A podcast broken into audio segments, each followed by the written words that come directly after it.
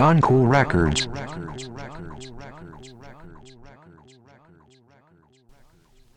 Some heavy shit to listen to.